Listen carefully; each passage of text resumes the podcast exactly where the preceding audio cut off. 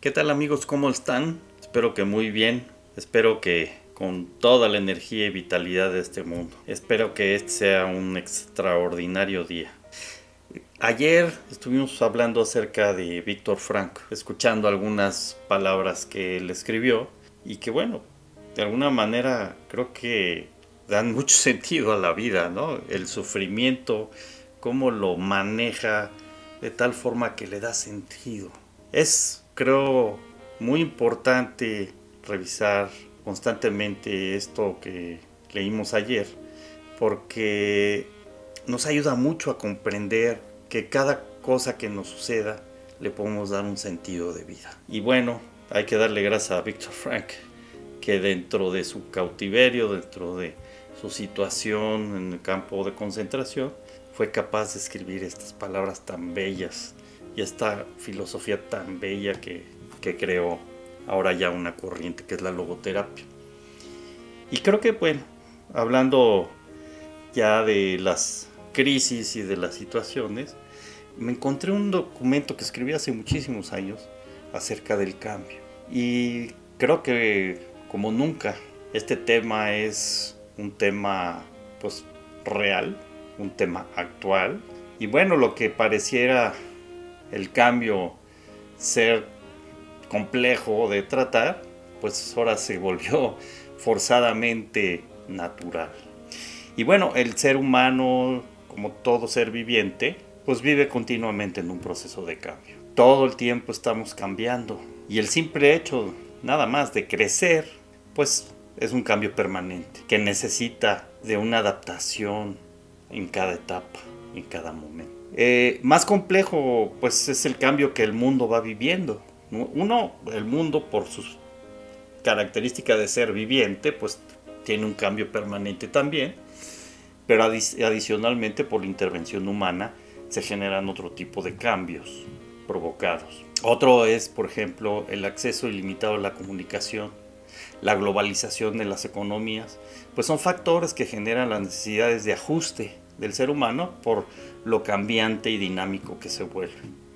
Así que el cambio es una necesidad permanente del ser humano. El cómo cambiemos, pues es particular a la situación en que vivimos. Por lo general el cambio pues se da por crisis, aunque ya vimos que es natural, también se da por las crisis.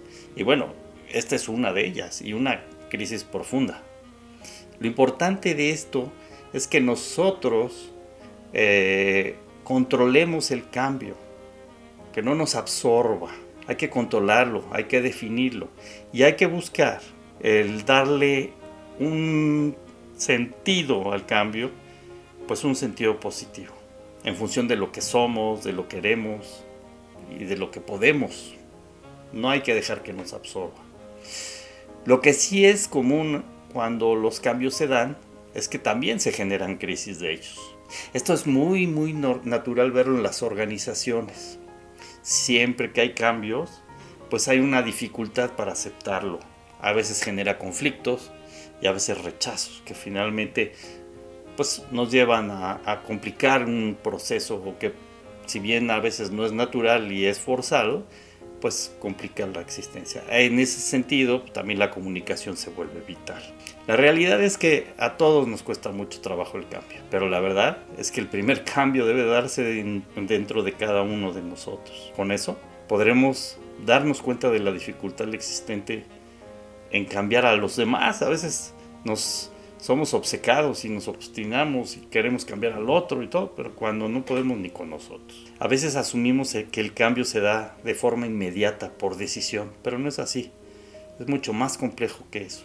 Esto es de vital importancia tenerlo porque lo estamos viviendo en este momento con las crisis. Acuérdese que si queremos ser diferentes, pues no lo lograremos mientras sigamos siendo iguales. ¿sí?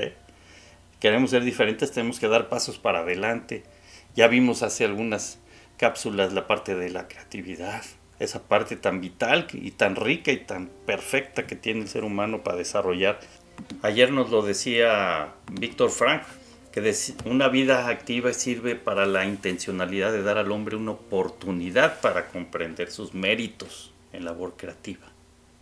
Y bueno, pues si estamos en esa posibilidad, hagámoslo realidad. Hay una reflexión de Hermann Hesse que nos dice, no debes desear una doctrina perfecta sin el perfeccionamiento de ti mismo. La divinidad está en ti, no en conceptos y libros. La acción y el cambio solo ocurren en el individuo y no pueden tener lugar con ayuda de teoremas, sino mediante la propia experiencia. Así es que esta experiencia que estamos viviendo la tenemos que llevar a un camino positivo que nos ayude a transformarnos, no solo a cambiar. Cambiar es moverse de un lado a otro. Transformar es cambiar desde la esencia. Y hay que verlo, como lo decía Víctor Frankl, dándole sentido a nuestra vida. Amigos, muchas gracias. Espero que mañana nos volvamos a escuchar, que esta cápsula les haya podido ayudar un poco en esta situación que estamos viviendo. Y pues no se olviden de seguir una rutina, de dormir bien, descansar bien, comer equilibradamente, hacer ejercicio y por supuesto ser agradecidos. Muchas gracias y muy buen día.